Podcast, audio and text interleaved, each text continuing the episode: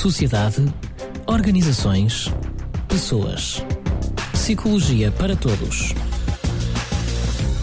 Bem-vindos a mais um Psicologia para Todos. Hoje temos uma conferência uh, um pouco diferente. Conferência mais tarde, hoje uma entrevista em que se aborda a linguística de corpos e a sua relação com a psicolinguística. Para isso temos uh, da Universidade do Minho a doutora Silvia Araújo, que está aqui connosco. Muito obrigada. Agradeço o convite. E agradecemos nós a presença, aliás, teve que fazer a viagem até cá e para nos explicar a viagem entre a linguística de corpos e a psicologia ou a psicolinguística. Afinal, de que viagem estamos nós aqui a falar? É algo muito distante ou muito próximo? O que é isto? Uh, muito boa tarde. Uh, sim, nós tentamos aqui realmente trazer uma, uma apresentação que pretende criar um diálogo, pelo menos construtivo, entre duas disciplinas que tradicionalmente são independentes, mas que achamos que poderiam realmente nutrir uma relação uh, proveitosa. Então, quando falamos aqui em paradigmas experimentais, estamos a referir-nos a um conjunto de técnicas e procedimentos característicos da investigação em linguística experimental e a nossa proposta, como acabei de referir, é precisamente mostrar como é que esta estas duas disciplinas cujo objeto de estudo é a linguagem podem de facto beneficiar uma da outra, não é? Uh, a psico... E como? Como é que podem beneficiar? Eu ia talvez explicar um bocadinho o que é psicolinguística, qual é o seu objeto de estudo, para depois caminhar para a linguística de corpos. Okay. A psicolinguística visa o estudo do desempenho linguístico em termos de representações e processos mentais. Entende-se por representação o conhecimento linguístico e por processo os meios de operar sobre esses conhecimentos. Por outras palavras, importa saber o que se passa na mente, é, no cérebro de um indivíduo, quando confrontado num determinado estímulo linguístico, pode ser oral ou escrito. Para responder a estas perguntas, e tenho-me apercebido disso agora que trabalho mais com uma colega psicolinguista e no grupo do LTE, da Linguística Teórica e Experimental da Universidade do Minho, uh, esses paradigmas vão ser construídos de maneira a poder observar essas representações e processos mentais. E a questão metodológica ocupa aqui um papel crucial. Então, como é que os estudos em corpos podem uh, realmente apoiar a psicolinguística? O corpos, uh, e depois mostrei isso daqui a bocado na conferência, uhum. pode servir ao psicolinguista para elencar perguntas que podem depois ser testadas experimentalmente. Um corpus pode igualmente servir para a verificação, em termos mais gerais, do uso da linguagem de algum aspecto que já tenha sido testado anteriormente do ponto de vista experimental. Por exemplo, se observarmos no decorrer de uma, de uma determinada experiência que um tipo de construção sintática é mais custosa para ler quando comparada com outra, o psicolinguista pode estar interessado em saber se esse custo de processamento se deve ao facto da estrutura ser mais ou menos frequente naquela língua, não é? E esse custo de processamento é geralmente aferido com base em tempos de reação. É? Vamos então tentar perceber se o tempo de reação para a leitura dessa construção que eu quero analisar é maior que o tempo de reação para uma outra construção, para determinar precisamente o grau de custo que essa construção tem do ponto de vista do do processamento. Então, só para um, criar agora um laço entre as duas disciplinas, a psicolinguística pode recorrer de forma produtiva à linguística de corpos, mas também é importante dizer que a psicolinguística pode dar, ser contra, útil à, à, à, linguística de corpos também, não é? E, e porquê? É uma área que me tem agora começado a interessar, é de que maneira alguns procedimentos metodológicos da psicolinguística podem ser incorporados na criação de corpos, não é? Ou seja, será que não seria interessante criar de raiz um corpus que demonstra os construtos, os modelos propostos em trabalhos experimentais e um, só para dar aqui rapidamente um exemplo a quem nos está a ouvir, por exemplo, se eu quiser analisar as relações entre fala e escrita nos primeiros anos de escolaridade, importa proceder a uma recolha semi-dirigida para termos a certeza de que teremos os dados necessários para este fim. Isto é, algo, uma, uma, uma recolha que garanta que o inventário fonético completo apareça nos dados de fala e depois a representação destes sons nos dados de escrita. A minha colega Maria do Carmo, psicolinguística, devia estar cá hoje e não pôde, mas apresentará daqui a pouco um projeto que é coautor, é o F-ON, é? escreve como fala e fala como escreve, um corpus online de escrita eh, e fala de crianças nos primeiros anos de escolaridade e dará mais detalhes sobre este projeto. Este projeto é interessante porque, porque mostra, é? é uma demonstração de que a psicolinguística e a, os estudos em corpo podem estar de facto eh, unidos com um objetivo comum. Uh, a nossa comunicação aqui também se prende com o papel da tecnologia tem vindo a ocupar na área do, dos estudos linguísticos, não é? E do ensino das línguas. E no ensino das línguas, e na área da tradução, e na formação de intérpretes. Uh, aquilo que fazíamos de forma semi-manual, não é? ou até Até mais rudimentar. Exatamente. Agora podem ser feitos com um leque vastíssimo de softwares de análise, quer quantitativa, não é, quer qualitativa. Por exemplo, é uma área que me tem interessado um pouco, como é que analisamos discurso. Analisar frase ou palavras, extrair termos é fácil. Agora, quando temos um discurso para analisar, de facto aí uh, impõe-se talvez ir para, para softwares de análise qualitativa e vamos mostrar na comunicação hoje uma série de ferramentas que podem ser interessantes e, eh, e realmente eu noto uma resistência por parte dos jovens a essa componente tecnológica, o que é de espantar, porque é uma geração Exatamente, digital. uma geração high-tech mas resistem. Ainda querem, se calhar, ir por vias menos complexas, porque é uma geração muito Facebook, Instagram, mas depois essa questão mais metodológica da análise de corpora levanta alguma resistência inicial, mas depois descobrirem as vantagens que isto tem, quer para a construção de recursos de apoio à tradução, quer para a criação de corpos de aprendizagem de línguas estrangeiras, como é que um aluno evolui na aprendizagem de uma língua, não é de forma longitudinal, tudo isso acaba por criar uma descoberta fantástica para os alunos e é uh, nessa perspectiva que também teremos um novo mestrado em Humanidades Digitais no próximo ano para tentar uh, preparar os alunos ainda um pouco mais é, do que isto, que é na, na, área do processamento de linguagem natural, trabalhar com linguagens em R e trabalhar um bocadinho mais nesta análise e visualização de dados a partir de corpora, não é? E uh, quando se fala em corpora, porque para, aqui para os nossos ouvintes pode não ser tão óbvio como para nós, digamos, mais das línguas, da linguística e da linguagem linguagem corpora. Afinal, estamos a falar do quê? Pois temos uma colega que trabalha nesta área, que é a Diana Santos, e que se calhar vai ouvir depois esta, esta intervenção.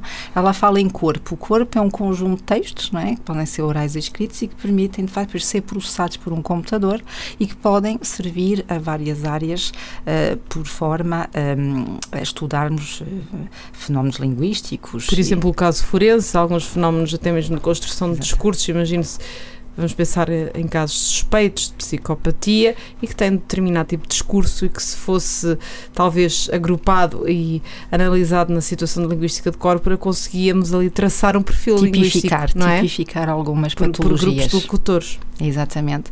Outras coisas que também seria interessante é criar corpo para doentes oncológicos, como é que uma pessoa uh, encara a doença dependendo das idades em que realmente surge a doença, não é?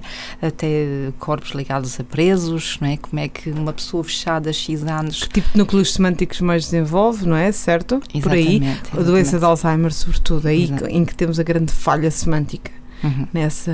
Mas aí, Sandra, estamos a falar também de um trabalho muito interdisciplinar. Sim, Realmente a linguística de corpos já está depois unida a pessoas da neuro, da psicó. Sim, é? a linguística de corpos uh, é, é, é, a base. é a base, exatamente. É, é a base. Serve de, de, base empírica para estudos de outras áreas. Eu penso que é assim que temos que apresentar esta exatamente. essa construção de dados linguísticos eh, que compilamos de várias formas. Uhum. Não é? uhum. uhum. E, e, esta linguística de corpo, uh, corpos, ou corpora, porque corpora é, vem é do plural. latim, é o conjunto de corpos, não é? De corpos de, exatamente, exatamente. Do, vocabulário.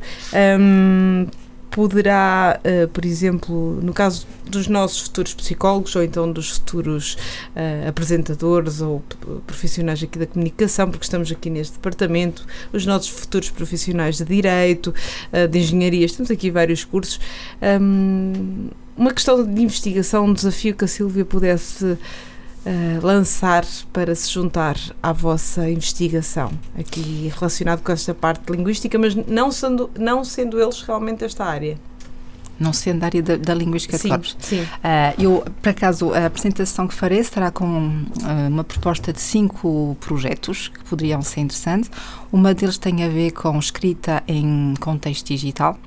Uh, por exemplo, um aluno que escreve sozinho e esse mesmo aluno escrevendo colaborativamente com outro aluno, o que é que acontece do ponto de vista das interações, do ponto de vista do reforço positivo, do ponto de vista também motivacional em termos escritos, acho que poderia ser uma área bastante Sem interessante.